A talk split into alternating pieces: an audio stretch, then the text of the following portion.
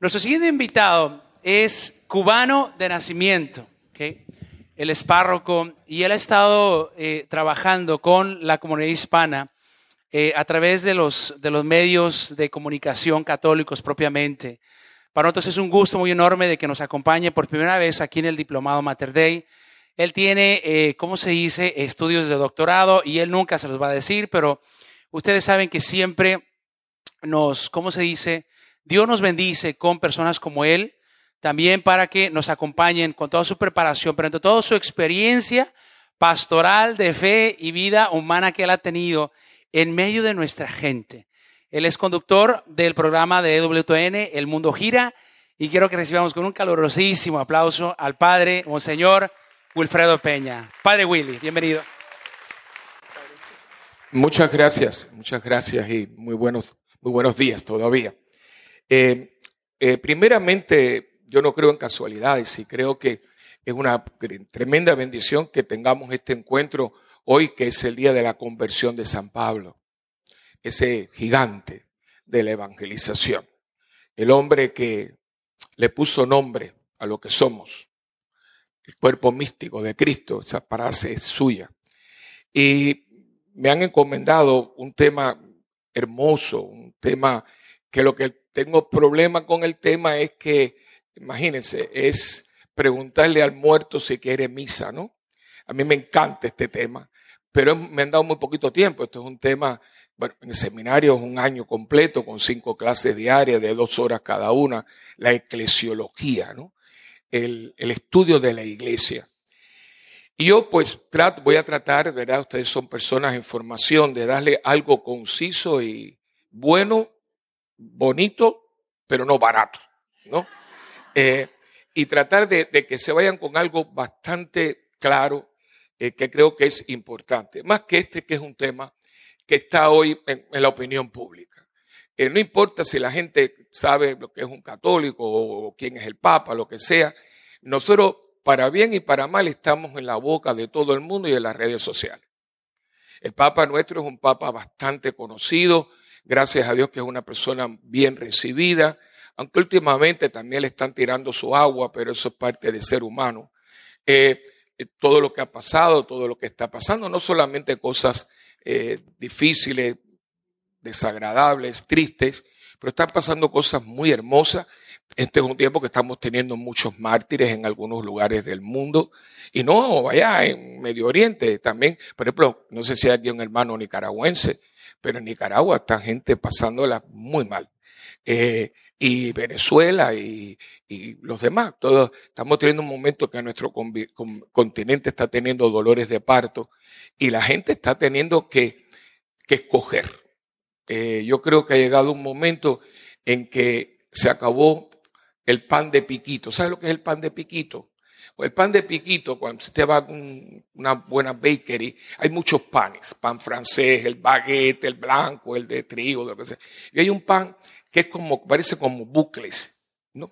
Entonces, como es muy sabroso y es muy caro. Entonces, al final tiene un piquito. Entonces, cuando la gente se, se pone muy mala la cosa, dice, se acabó el pan de piquito porque no hay dinero para comprarlo. Entonces, cuando tú quieres decir que la cosa está muy mal, dice, señores, se acabó el pan de piquito, ¿no? Bueno, pues acabó el pan de piquito porque la realidad humana en la que estamos viviendo nos está llevando a, replantearnos un montón de cosas. Por ejemplo, por años nosotros vivimos una fe de tradición y fue muy buena y hizo mucho bien. Eh, y hay cosas muy lindas que todavía quedan reminiscencias de ellas. Pero lo dijo el entonces cardenal, después papa el papa emérito Benedicto XVI, Joseph Ratzinger, cuando siendo cardenal dijo, hablando del siglo XXI, dice, la iglesia de mañana tendrá que pasar de ser una iglesia de tradición a una iglesia de convicción. Apunten eso, porque ese es el problema que la gente no tiene. No está convencida de lo que es. Yo soy católico, pero no se te nota. Porque tu vida es tan árida y tan, en inglés se llama meaningless. No tiene sentido como el que no cree ni en la luz eléctrica. Esto, la frase esa que se te note, se la voy a regalar, no le voy a cobrar por ella. eh, yo le puse un sticker, pero no lo he podido repartir más porque la gente me dijo a la padre, no lo ponga porque nos están la gente insultando en la calle, porque como era una calcomanía para el carro, decía, si crees en Jesucristo, que se te note. Entonces, cuando tú hacías alguna de esas cosas que hacemos en el tráfico, especialmente los latinos que guiamos muy bien, eh, la gente decía, que se te note. ¿No? Entonces la gente no lo puso más. Pero ¿de dónde viene? Fíjense que es una historia verídica. Es un obispo, ya está retirado, un obispo amigo mío, que la vida le ha dado mucho palo y le ha enseñado a ser servidor, más que obispo en el sentido de, su caché y de su cosa. Y él entonces cuando él, no voy a decir el país, se dice el milagro y no el santo, eh, pero viene de una familia de esa de rancio, abolengo y entonces jaleo. Entonces él eh, era abogado, eh, y se hace sacerdote, pero tenía la nariz, esa gente que cuando nace la nariz la tiene más para arriba que la, el mundo de los mortales. Y entonces pues a él lo, lo, ordenan, él creía que le iban a mandar a una iglesia de prestigio, lo mandaron por una iglesia de indígenas. Claro, imagínate tú, él no estaba muy contento. Entonces, pero estaba mal, esas cosas que hacemos nosotros los curas de vez en cuando. Y entonces un día había una viejita de esas carismáticas, sabrosa, esa que se le sale el fuego del espíritu. y estaba con, sus, eh, con su, ropa típica. Entonces viene el padre con sus cosas y viene y le dice, padrecito, ¿por qué usted no coge un retiro de renovación en el espíritu para que tenga el Espíritu Santo? Imagínate tú. Dice, mire señora lo que le voy a decir a usted. Yo tengo el Espíritu Santo más que usted. Pues yo lo tengo en el bautismo, yo lo tengo en la ordenación de diácono, lo tengo en la, ordenación sacerdotal, todavía no era obispo. Así que yo tengo más el Espíritu Santo que usted. Y dice, ay, padrecito, pero que se le note, que se le note.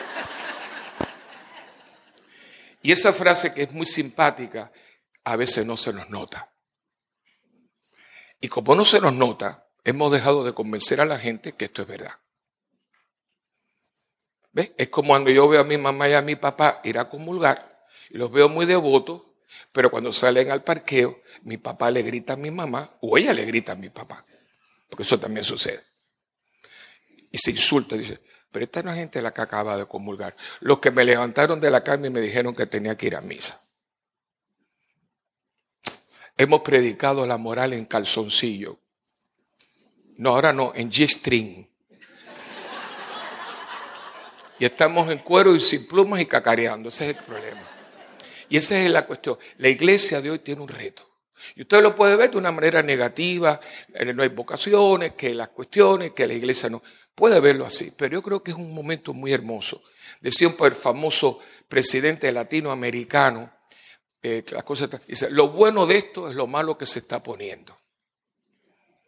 Mire qué cosa, lo bueno de esto, ¿por qué? Porque nos está llevando a buscar lo que es esencial.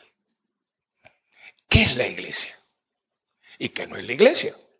Y vamos a empezar por ahí. Pues hay mucha gente que la iglesia, yo nunca, una vez cuando yo iba a Venezuela, Venezuela antes de, en el Antiguo Testamento, eh, antes de, antes de madurar, antes de madurar, y, yo iba con una señora, y yo estaba, claro, estaba vestido de sacerdote, y me dice, eh, a mí me encanta la iglesia católica. Digo, ah, sí, es tan poderosa, tiene, mira, las catedrales, San, eh, San Pedro, el Vaticano. Digo, a usted le gusta la iglesia por las razones menos que debería gustarle a la iglesia, porque todo eso es pasajero. Yo tenía un amigo, yo estudié en Roma ocho años, tenía un amigo, los romanos, los romanos romanos, en Roma vive mucha gente, pero el romano, que de hecho habla un italiano muy malo, se come todas las letras. Entonces, pero el romano es una persona muy sarcástica porque han vivido tanto tiempo metido en cosas de la iglesia que por eso no creen en nada. Son muy sarcásticos. Ahora, no le toques el papa porque te muerde. Pero dice que el papa lo pueden criticar ellos porque son romanos, los demás no lo pueden criticar. De hecho, yo estaba un día en una cafetería y habían dos o tres señores hablando del Papa y viene este romano, un romano, se ve, dice, eh, ¿qué, están hablando? Dice, no, que el Papa dice, ustedes no pueden hablar mal del Papa. Los únicos que podemos hablar mal del Papa somos nosotros que somos romanos. Es nuestro, es nuestro el Papa.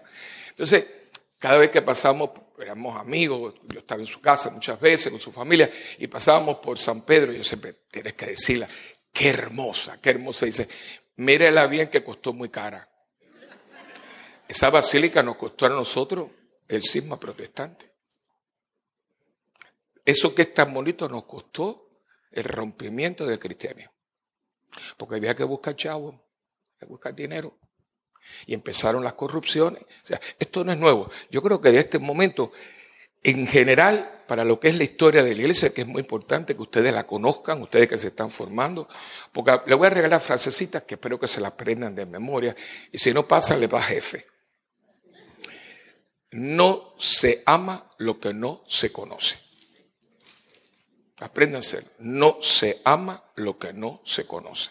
Eso es, yo la vi por primera vez y la mentira te gustó.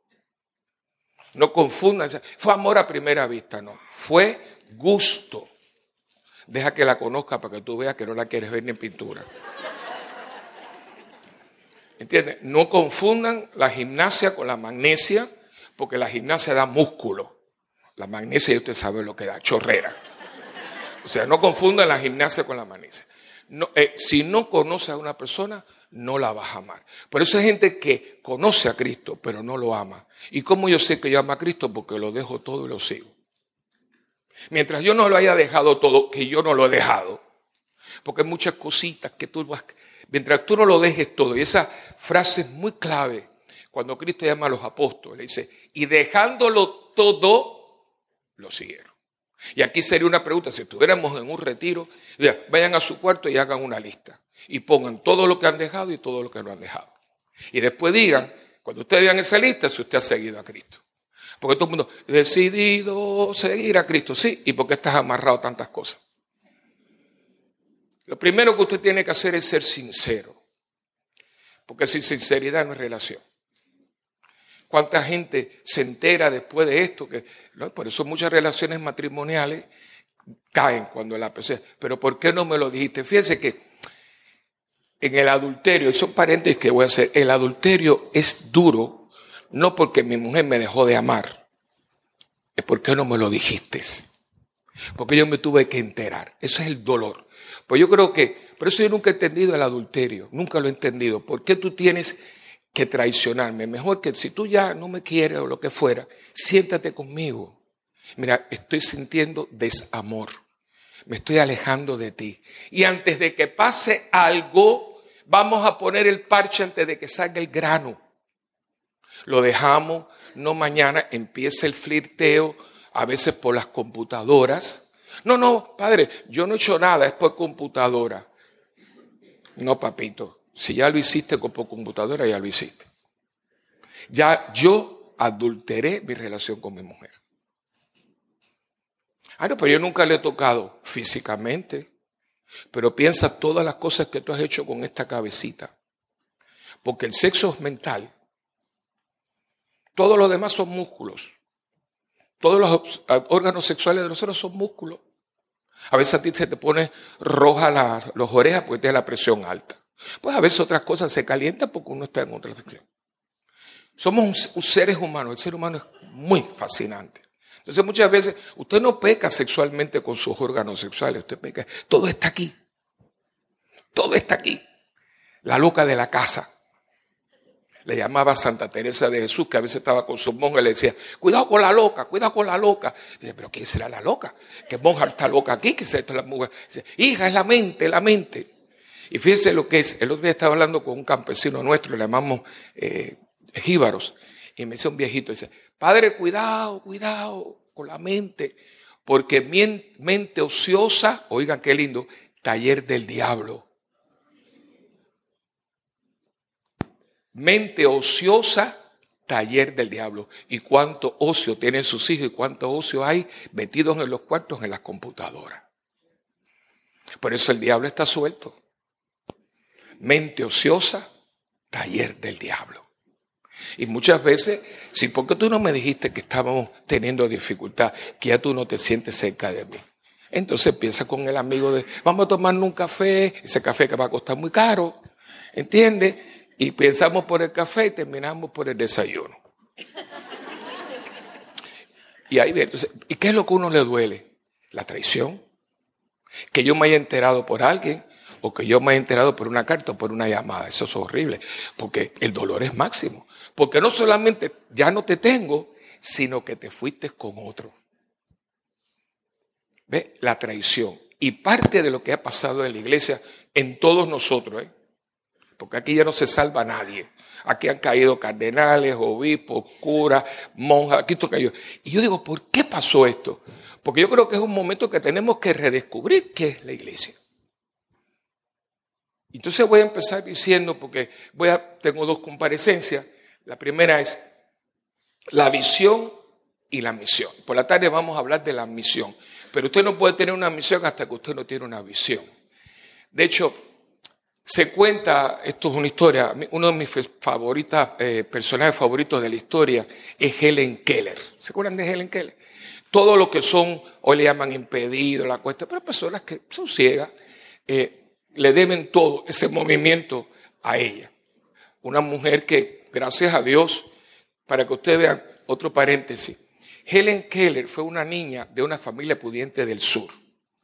Pero como ella tenía varios impedimentos, eh, no podía hablar, sordomuda, además, eh, ¿qué pasó? Que los padres, en vez de educarla, la dejaron hacer lo que quisiera. La lástima. No le tengan lástima a nadie, ni a los perros, llévenla al veterinario.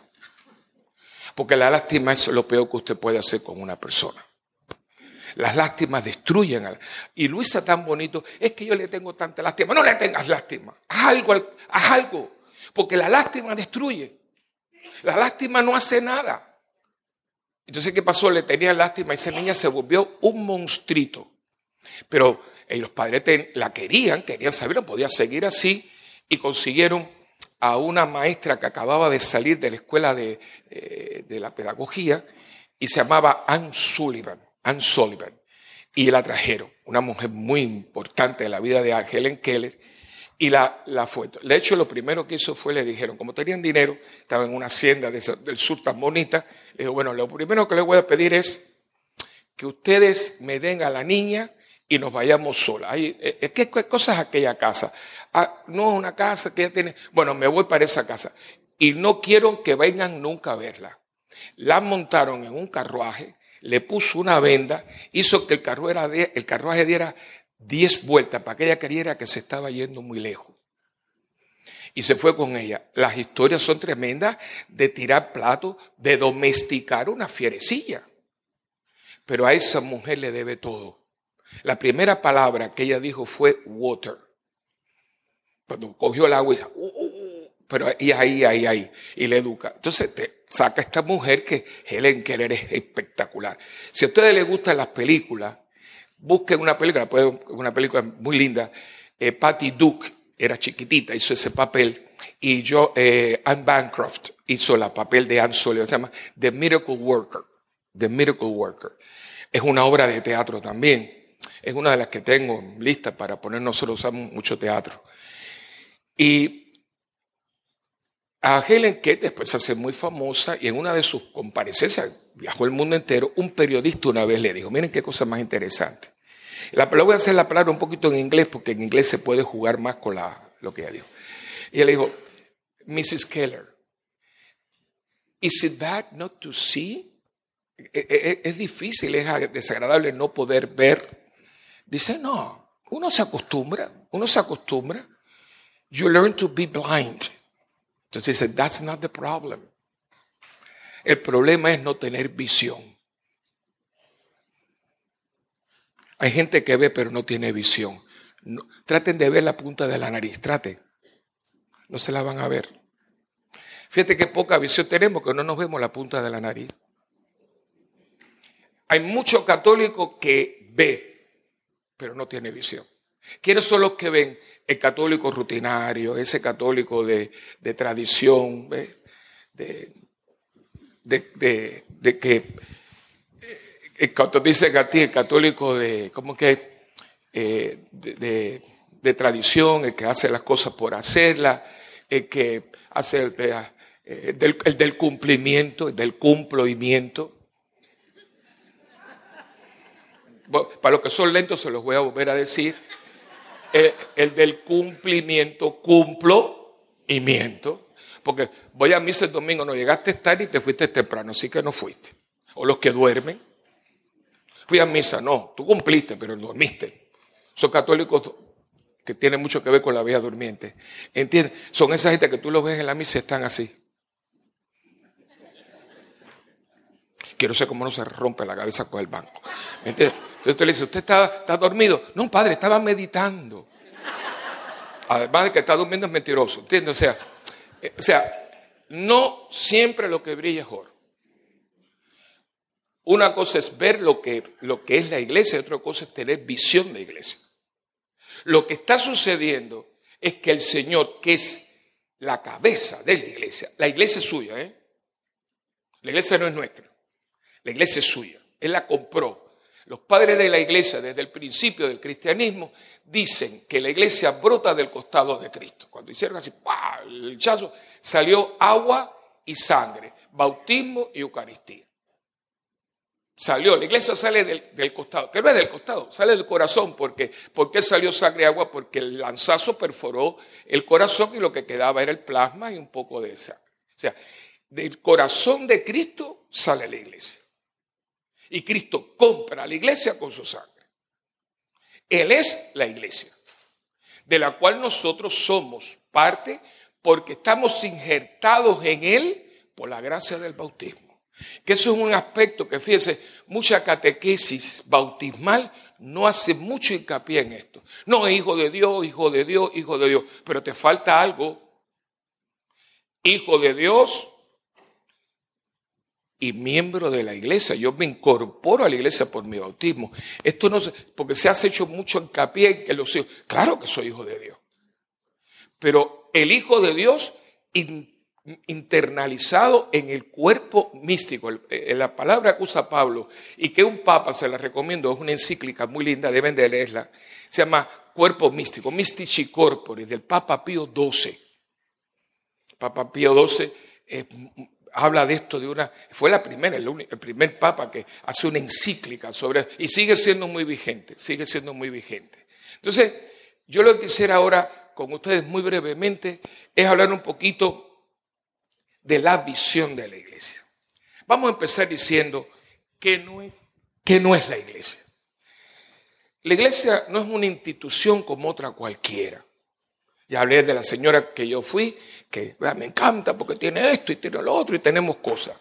Por ejemplo, cuando uno entra aquí a este compound, que es un lugar espectacular, esta es la iglesia. No, estos son servicios eh, que tiene la iglesia, eh, pero la iglesia está aquí, pero está reunida bajo este techo. Sin nosotros, esto es un salón vacío.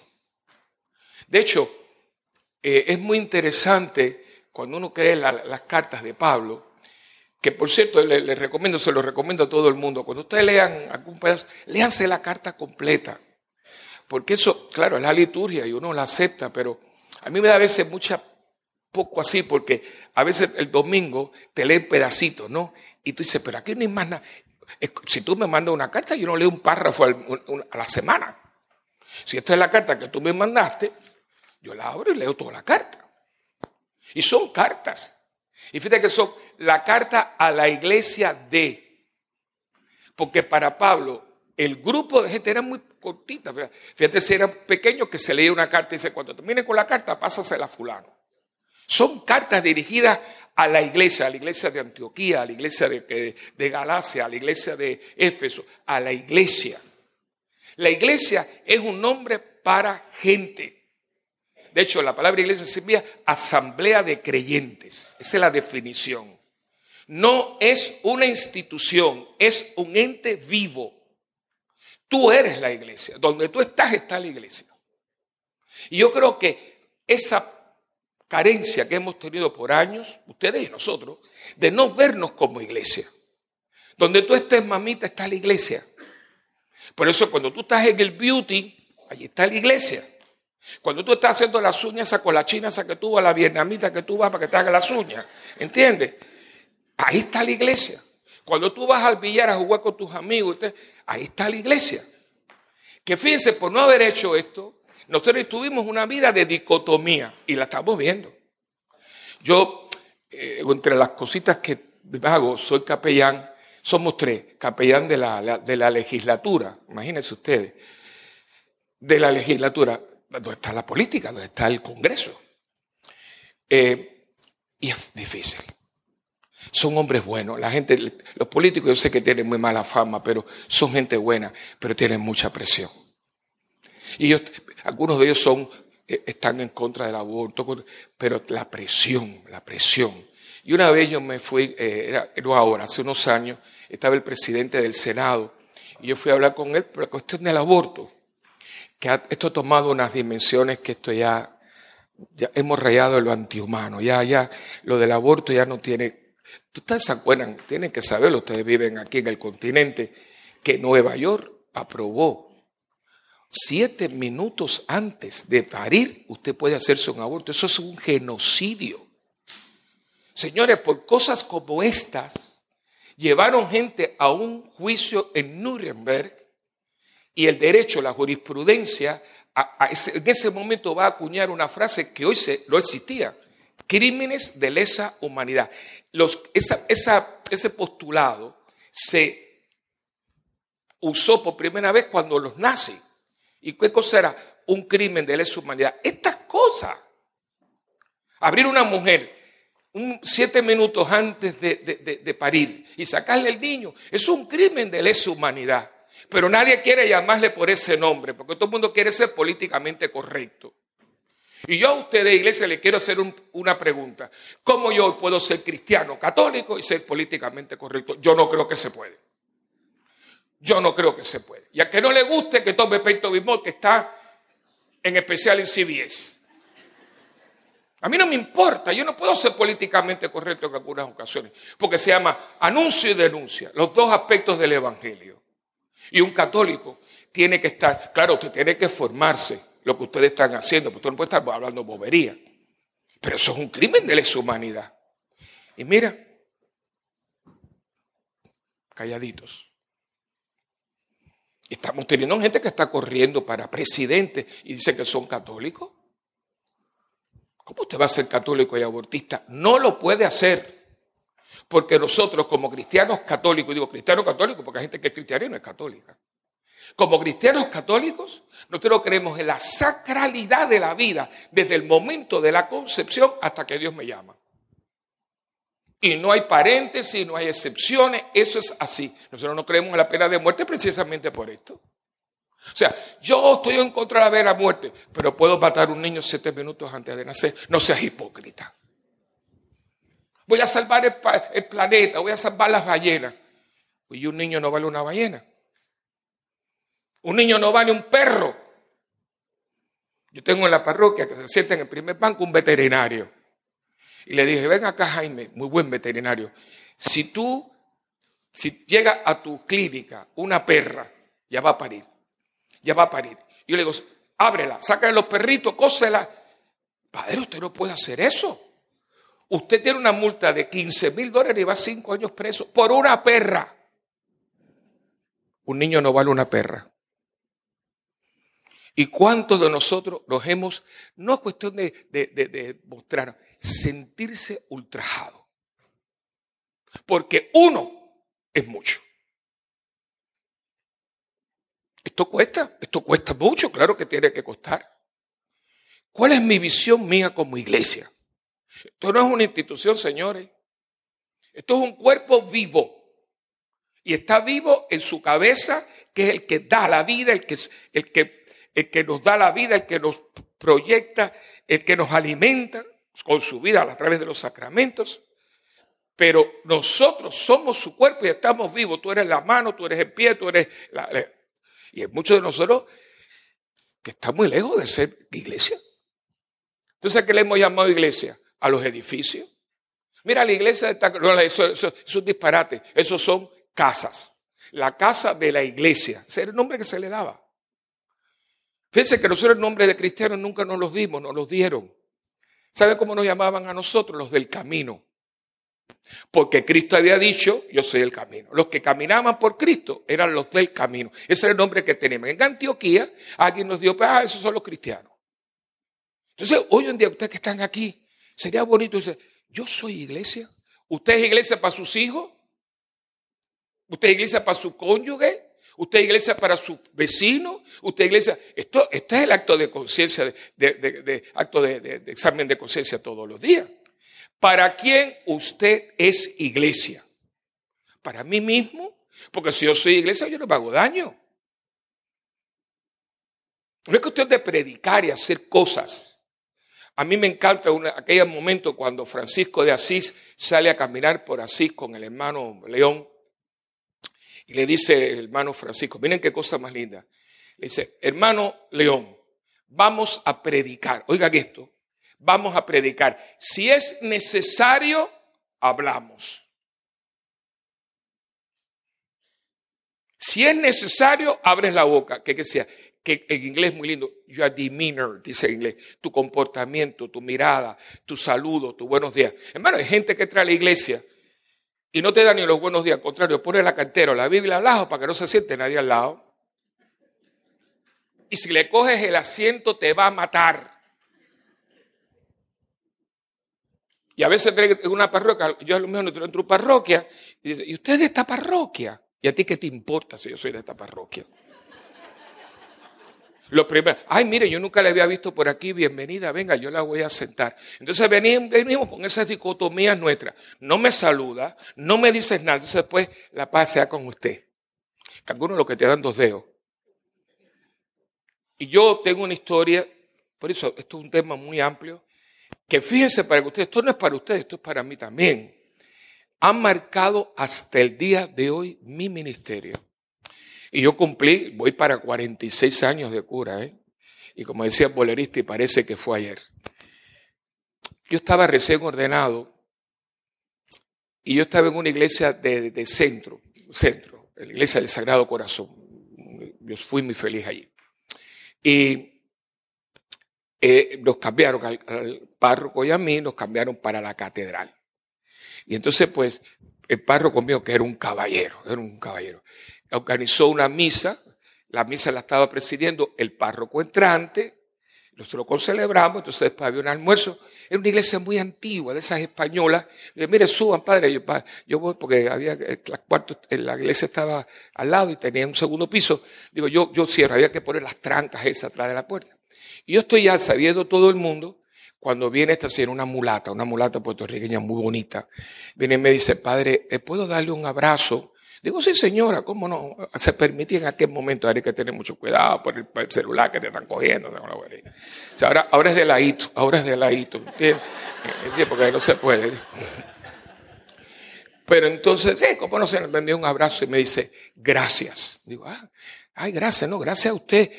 Pues yo he sido muy feliz, yo fui muy feliz en esa parroquia. Dice, no, no, no, padre, yo no le estoy dando gracias, yo no soy de aquí. Yo le estoy dando gracias porque usted a mí me salvó la vida. Digo, ¿Usted está seguro? Yo no la conozco. Dice, no, usted no me conoce, pero usted me salvó la vida. Escuchen bien. Digo, es que no entiendo. Dice, mire, padre, yo hace dos semanas me iba a suicidar. Yo, de hecho, dejé la carta. Mi familia nunca me dijo por qué.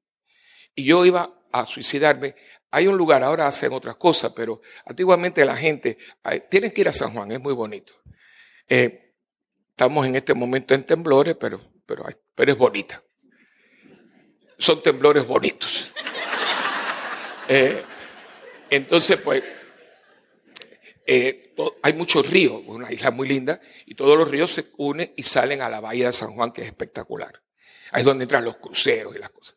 Y ese río, claro, pero ese río viene con tierra y viene con y también está un poco contaminado. Y la gente iba y se tiraba ahí. Claro, la corriente, aunque usted sea un nadador profesional, no vas a poder. La corriente es muy fuerte. Y además, si te tomas un trago de agua, está tan contaminada que te mueres envenenado. Así que por un lado, por el otro te mueres. Y ella, iba a suicidarse en el río. Y entonces dice que ella escuchó un... Claro, era la misa de las 12. Esta era una iglesia de downtown había misa 12, que era de 12 a 12 y media, la misa de 12 y media a una para que la gente hiciera su lunch. Dice que ella escuchó el y entró. Y en ese momento ya, ya yo había podido dominar, eh, domesticar la parroquia un poco, porque ahí la gente se sentaba uno por aquí y otro por allá, y aquello era un jaleo. Un día le hago la historia completa. Eh, si Salazar me vuelve a invitar, pues yo un día le hago la historia completa. Entonces, Eh, eh, pero yo había logrado que la gente estuviera a aquel lado, que hiciéramos comunidad, que nos sentáramos juntos. Entonces ella vino, como todo el mundo que viene por primera vez, ella vino y se iba a sentar y una señora, bendito sea Dios, dice, no, no, no, no, se siente allá, venga para acá, venga para acá. Entonces ella quitó la cartera y, se sentó. Dice que eso a ella. Entonces dice ella que en ese día yo no podía predicar porque tenía... Eh, nada. Entonces, pues, yo tenía frasecita. Dice ella que yo dije, si usted está hoy deprimido y está apocado y no le vea, mira esta isla. Mira las playas y el sol y las palmeras y la gente. Y usted va a ver que Dios existe y es bueno. Y yo dije, y cuando viene el momento de la paz, que ahí fue en el remate, ella fue desfraternalmente a la cuando yo le decía a la señora, dice, no hombre, no, no me dé la mano, venga acá, déme un abrazo.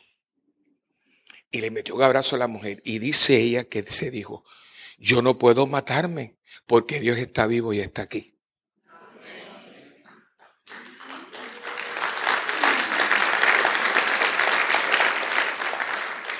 Cuando ella terminó, me dio otro beso, se fue, a mí me empezaron unos dolores de barriga. Y una cosa y un temblor, ¿saben por qué? Dije, yo pude haber matado a esta mujer.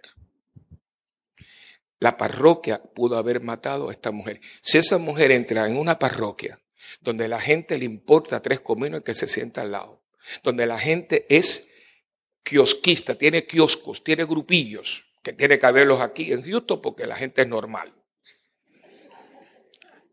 Donde el párroco está más desganado que un anémico. Ella dice, si esta gente sola que dice que tienen a Dios, yo me mato más rápido que antes. Fíjense si esto fue para mí traumático, que hasta el día de hoy, cuando yo salgo de la sacristía, yo siempre digo, ¿y si la mulata está aquí? Porque no siempre yo tengo ganas. Y mi madre, que era gallega, decía, no tengo ganas. Las ganas se hacen. Apunte que las ganas se hacen. Ay, yo no tengo ganas. Las ganas se hacen. Y hay dos palabras que todo cristiano tiene que borrar del diccionario mental ganas y gusto. Porque cuando usted mira esto, yo les pregunto, católico, ¿dónde? Aquí están las ganas y el gusto. Cristo no era normal, Cristo era humano, y en un momento se los acobardó. Se los acobardó y sudó sangre. Pero se llamó atención y dice, no, un momento, que no se haga lo que yo quiero, sino lo que tú quieres. Las ganas se hacen. Y estoy harto de que me digan, hay padres que a mí no me gustan, a mí tampoco me gusta amar al prójimo. Yo tengo una lista ahí que yo no, mira que estoy tratando. No me digas que ame a Fidel Castro porque ya, ya, no, ya no le deseo mal. Ya no le deseo mal. Ya, ya acepto que esté en el purgatorio. Fíjate qué bueno soy.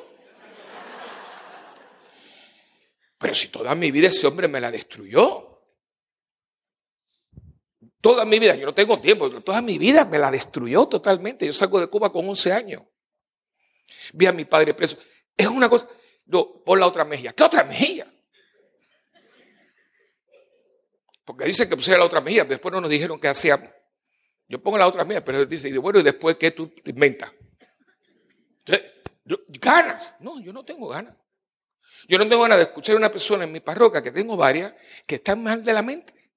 Y todos los días me cuentan la misma historia. Y yo tengo, ay, no me diga, vamos a rezar.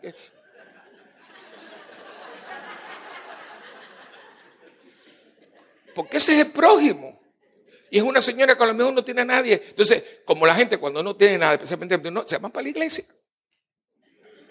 Especialmente las mujeres. Ay, Dios mío, ¿Tú sabes lo que es que yo no me casé y tengo tantas mujeres atrás de mí? Señores, eso no es fácil, eso no es fácil, esto no es fácil. Padre, ¿a dónde usted va? Yo no tengo mujer para que me pregunten a dónde yo voy. Pero esa es la familia, hijo, y hay que bregar con ella. Con estos bueyes hay que arar. Entonces, yo no tengo ganas todos los días. No, no tengo. Miren, Yo aquí estoy con ustedes, la verdad me siento muy contento, me agrego mucho que mi hermano Salazar me haya llamado. Y les voy a pedir, eh, eh, pongan su nombre. Yo en este, mi hermano sacerdote, mi amigo. Los curas no tenemos muchos amigos curas. tenemos compañeros, tenemos, pero amigos. Para mí esa palabra es sagrada. Les voy a decir mi definición de amistad. Digo, amigo es una extensión de uno mismo. Amigo es una extensión de uno mismo, por eso son muy poquitos. Por eso dice que es un tesoro. Una amiga tuya eres tú misma. Tú le puedes decir lo que te da la gana. Te puede corregir, pero con amor y con ternura. Un amigo es una extensión de uno mismo. Este es mi amigo. Es mi confesor. Y está en este momento en el hospital al borde de la muerte. Me acaban de pasar un correo, yo sé que está intensivo, yo estaba yendo todos los días. Mañana cuando llegue voy para allá, para el hospital.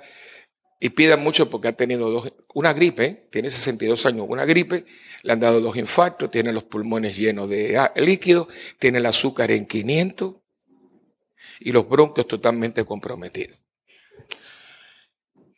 Estamos orando por un hombre muy bueno, eh, pero, y yo, clarito, yo puedo haberle dicho, mira, Salazar, no, no, no, no, no. Dios primero. ¿Y saben qué? Yo no tengo que estar ahí, yo lo traje conmigo, yo estoy rezando por él. Ganas. ¿Usted cree que yo tengo ganas de ir a, intensivo a verlo? No. Verlo con los tubos esos es horrible. Pero las ganas se hacen. Las ganas se hacen. Borren esas dos palabras del diccionario cristiano de su vida, no las puede tener. Ganas y gusto. No, hermano, ¿gusto de qué? Ser cristiano es muy difícil. Pero con Él se puede. Con Él se puede, solo no se puede. Por lo tanto, la iglesia no es una institución como otra cualquiera, no es una multinacional.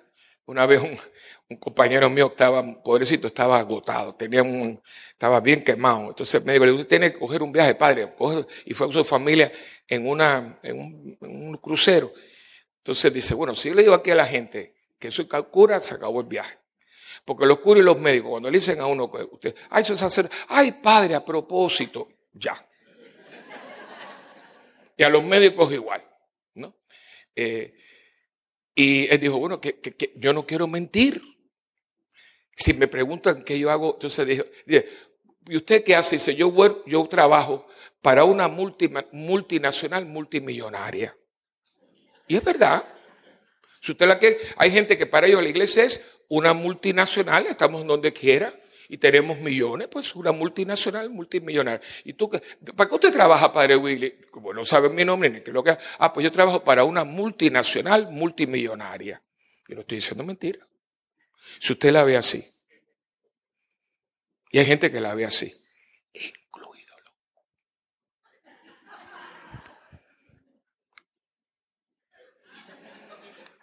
Eso, eso significa mucho. No hay casualidad de lo que nos está pasando. Acuérdense de eso. Esto no es una multinacional multimillonaria. Hace falta el dinero, pero no vivimos para el dinero, ni el dinero tiene la última palabra. La última palabra la tiene quien es la cabeza de la iglesia. No es una estructura, no es una estructura humana, no esto, no es una, esto no se hizo arquitectónicamente, esto se hizo corporalmente. Cristo es la cabeza y nosotros somos sus miembros. Y eso lo podemos ver, no tenemos tiempo, pero yo les voy a dar eh, una de, una de Corintios capítulo 12, versículos del 12 al 27. Primera de Corintios, capítulo 12, 12 al 27. Y fíjense, digo, que, es muy poquito tiempo, pero fíjense que este capítulo, eh, todo esto va a hablar del cuerpo místico, ¿no?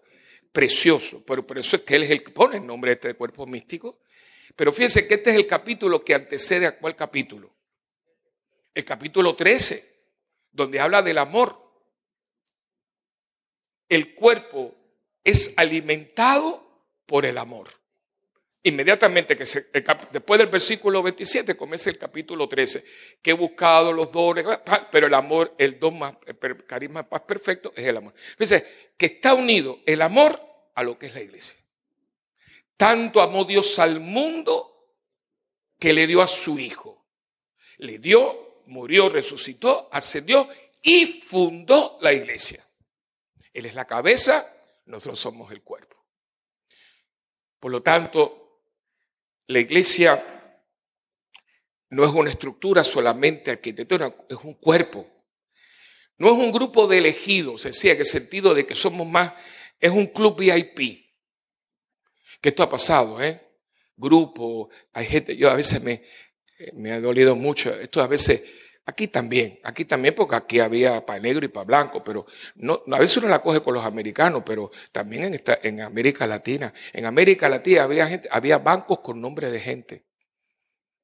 Habían bancos con nombre de gente. Yo compraba un banco y no se sentaba nadie.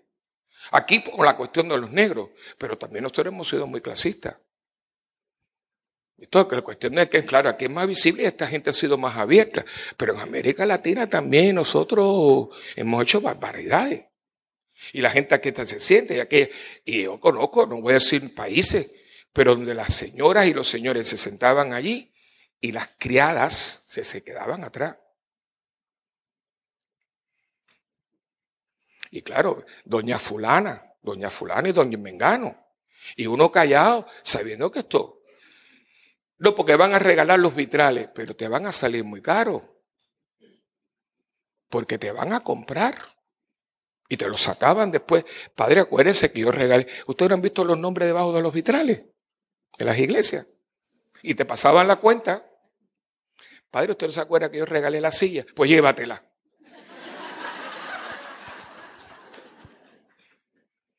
yo estoy hablando de cosas muy prácticas. El grupo, muchas asociaciones, muchos apostolados, pero es el grupito y todavía existe. Los carismáticos, los Juan 23, a veces, pero ¿qué le pasa a esta gente? Peleándonos unos con otros. Las peleas, las difamaciones. Yo viví esto con cursillo y renovación. Entonces, claro, esto es una cosa, pero ¿qué es esto? Si todo es lo mismo. Tú entraste aquí, tu espiritualidad es carismática, gloria a Dios.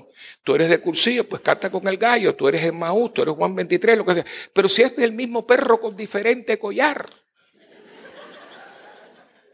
Pero ¿qué pasa? Aquí yo soy el presidente y tú eres la... Y viene toda esa parte mundana y se mete dentro de la iglesia.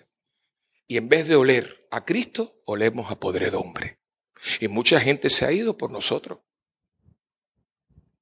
Porque no hemos entendido que la iglesia es todo esto y mucho más, hermano. Cuando tú y yo no estemos aquí, habrá otra gente. Porque esto no es nuestro. Esa es la buena noticia. Dice que cuando Napoleón Bonaparte eh, se llevó preso a Pío V, se le dio preso, le dijo al Papa, me tiene que firmar estos documentos para que usted abdique y me dé el trono de San Pedro. Digo, yo no lo voy a hacer. Dice, pues si usted no lo hace, yo voy a destruir la iglesia en 24 horas. Y dice que el Papa empezó a reírse. Dice, pero ¿qué le pasa a usted? Usted es un viejo chocho, ¿qué le pasa? No sabe lo que le estoy diciendo. Dice, ay, majestad, si los curas en 14 siglos no hemos destruido la iglesia, yo dudo mucho que usted la destruya en 24 horas. Esto, aunque no estemos aquí, va a seguir porque esto no es nuestro, esto es suyo. Estamos construyendo con Él la iglesia. La iglesia la construye Él, con la gracia. Yo no te convierto. Ay, padre de un retiro y, yo me convertí. Sí, pero no te equivoques. Tú fuiste instrumento. Este bolígrafo te ayuda a escribir, porque la que escribe eres tú. Porque esto solo está tirado ahí. Yo soy esto. El que escribe es Él. No se equivoque. Que hay gente que de pronto cree que es el que escribe. No. No. Y hay que visualizar esto. Se ¿Sabe cómo se llama? Humildad. Que no significa que yo no sirvo para nada. No, entonces es un problema. Tiene que ir a un psiquiatra, tiene complejo de, de inferioridad. Tiene un problema. Tiene que ir a un psicólogo. La humildad es saber que con lo que soy, Dios hace maravillas. La Virgen ha hecho obras grandes en mí. Su nombre es santo. Ha hecho obras grandes en mí. Y por ella vino el Salvador. Aquí todo el mundo es necesario, nadie es imprescindible. Imprescindible es Él. Pero todos somos necesarios porque lo que te toca a ti yo no lo voy a hacer. Por eso lo que tú tienes que hacer lo tienes que hacer tú, porque te dieron la misión y te dieron los talentos para hacerla, pero lo haces tú, no lo voy a hacer yo. Entonces, ¿qué cosa entonces la iglesia? La iglesia es el cuerpo místico de Cristo. La iglesia es un cuerpo y mi lugar en ese cuerpo yo lo tengo que encontrar. Se llama vocación mi vocación en la iglesia, mi lugar en la iglesia. Y a esto eh, tenía aquí, eh, hablando de la Mystici Corporis, este, este, este documento que tengo en la mano, volvemos a decir esto para, para que ustedes cojan un curso de un año, esta es la encíclica, la segunda encíclica que escribió Pablo VI en su segundo, bueno, el primer, la, primer, la primera encíclica que Pablo VI, hoy San Pablo VI, escribió en su segundo año de pontificado se llama Su Iglesia, Ecclesiam Suam. Él escribió, eh, fue en 1964, si no, a ver si estoy bien. Sí, el 6 de agosto de 1964, día de la transfiguración. Y claro, un papa se apoya en el otro. Y dice él, vale, valga más que, nuestra exhortación, la de nuestro mencionado predecesor de Pío XII, en su citada encíclica Mystici Corpori. Es mira cosa más linda. Es menester que nos acostumbremos a ver la iglesia. Es menester que nos acostumbremos a ver en la iglesia al mismo Cristo. Porque Cristo es quien vive en su iglesia. Quien por medio de ella enseña, gobierna y confiere la santidad. Todo estos son los medios. Ustedes y yo somos los medios, la jerarquía, las instituciones. No somos el fin. Que aquí ha habido un cortocircuito. Y muchas veces el medio se convierte en un fin. Ahí donde vienen los problemas. Los hospitales, los asilos, las parroquias, los colegios, medios. Efectivísimos han sido y pueden ser. Ustedes son los medios, pero no somos el fin. Tú vas a hacer lo que vas a hacer para que la gente conozca a Cristo a través de ti, no para que digan, ay, qué buena persona era Sergio. No. Porque cuando a mí la gente dice, ay, padre, usted es un santo, digo, porque no has vivido conmigo una semana. Porque me vas a aborrecer. No. Yo no soy. Por eso a mí eso, ay padre, usted es un santo, hermana. Los santos están en los altares y hay que esperar 50 años para que los canonicen. No. Yo soy un medio. Y trato de ser un medio fácil, un medio factible, un medio eficiente. Pero no, no, no. Yo siempre se lo digo eso a la gente cuando yo predico. Digo, señores, siempre el púlpito está a un lado. Y ahí está el Cristo, ¿no? Digo, no miren para acá, no diviertan la, la visión, síganla para allá. Es Él. Yo no soy. Él es la iglesia. Cristo es también quien de varios modos se manifiesta en los diversos miembros sociales de su cuerpo. Todo lo que ustedes están haciendo son Él. Pero no equivoque una cosa con la otra, porque es muy importante. Yo creo que esto tiene que ser más claro que nunca, porque mucha gente se ha ido, se ha escandalizado. ¿Por qué? Porque mira lo que hizo la iglesia. No, la iglesia es más que estos escándalos. Y sí ha habido todo lo que ustedes saben, pero también hay muchas cosas buenas. Y por un cura que no haya cumplido con su deber, hay 100 que se están gastando por Cristo diariamente. O sea, eh, no. Y finalmente, muy rápidamente, ¿por qué estoy en la iglesia? ¿Por qué yo estoy aquí? Por vocación, porque me llamaron. Por convicción, por la seguridad que tengo de la verdad y certeza de lo que pienso y siento. Por tradición, porque somos de tradición cristiana católica. Y yo le agradezco mucho a mi abuelita y a mi mamá y a mis padres que me dieron la fe o a alguien que se ocupó de que yo conociera a Jesucristo. Y esto, que es muy verdad, yo les voy a dar algo que esto es de mi cosecha,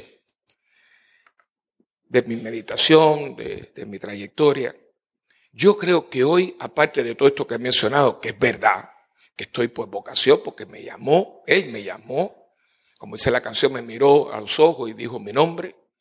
Por convicción yo creo que Jesucristo es Dios, que esta es su iglesia, por una tradición que tiene millenarias. Hermano, nosotros podemos trazar Pedro al primer apóstol. O sea, hay una tradición que sigue hasta el día de hoy. La tradición de los apóstoles, una formación, usted está formándose, la formación es impresionante, pero yo voy a regalarle algo mío, que yo, yo digo que yo, yo estoy en la iglesia en relación. Voy a explicarle una. O sea, aparte de que me he sentido llamado, que estoy convencido, que soy eh, gusto y, y, y, aprecio la tradición, que me formo y sigo formándome. Yo estaba acabo, acabo de salir de un retiro de sacerdote. Pero yo en este momento estoy en la iglesia en relación. ¿Qué significa esto? Que usted está correspondiendo a una conexión que hay con alguien. Miren qué cosa me parece a mí muy hermosa. Voy a repetir. Yo estoy en la iglesia por una conexión que existe entre alguien y yo. Y esa conexión conlleva una correspondencia. Porque si tú y yo estamos conectados, ¿cómo yo sé que tú estás conectado conmigo? Los que son cibernéticos, ¿cómo usted sabe que está conectado? Porque usted hay alguna señal que le dice que está conectado. Le ponen una carita o le suena una campanita o algo así. Dice, fulano ya está conectado. Bueno, yo estoy conectado a él. Tenemos una relación, relación que se profundiza en la Eucaristía, en la oración, en la lectura de la palabra. Hoy es el día de la palabra, el Papa acaba de instituir el día de hoy. En el apostolado, de eso hablaremos por la tarde, si Dios quiere. Una relación que es marcada por la cruz, signo de nuestra identidad cristiana. Pablo va a decir, yo no me glorío si no es en la cruz de nuestro Señor Jesucristo. Y voy a terminar, pues ya creo que es el tiempo, ¿verdad? Voy a regalarle solamente, y por eso pedí la, la cruz, está ahí atrás, y como me la prestaron, hago un anuncio. Las cruces se venden ahí atrás y son muy bonitas, así que están de venta. Eh, hay que darle algo a la persona que me la prestó, por lo menos un anuncio, ¿no? A mí me ha servido muchos días meditando y digo, Dios mío, pero si todo está aquí. ¿Cuál es el madero más largo? ¿Cuál? El vertical. Mi relación con Dios. Pero si usted no pone el horizontal, esto es un pedazo de palo parado. Un poste. Para que haya una cruz hace falta esta, la horizontal. Aquí está su escudo y su punto de referencia para saber cómo ser cristiano. Dios y el prójimo. Aquí está. El mandamiento se hace visible en la cruz. Usted es iglesia cuando usted pone a Dios por encima de todo y ama al prójimo como usted mismo. Esa es la iglesia. Es la iglesia que ayer llamó a miles de personas a encontrarle el sentido de su vida y es la iglesia que hoy también tiene el potencial de hablarle a un mundo que ha dejado de sentir sentido. Y con la cruz en la mano y la mirada en Cristo, nosotros podremos seguir adelante haciendo todo el bien y sabiendo que Cristo es el camino, la verdad y la vida. Amén.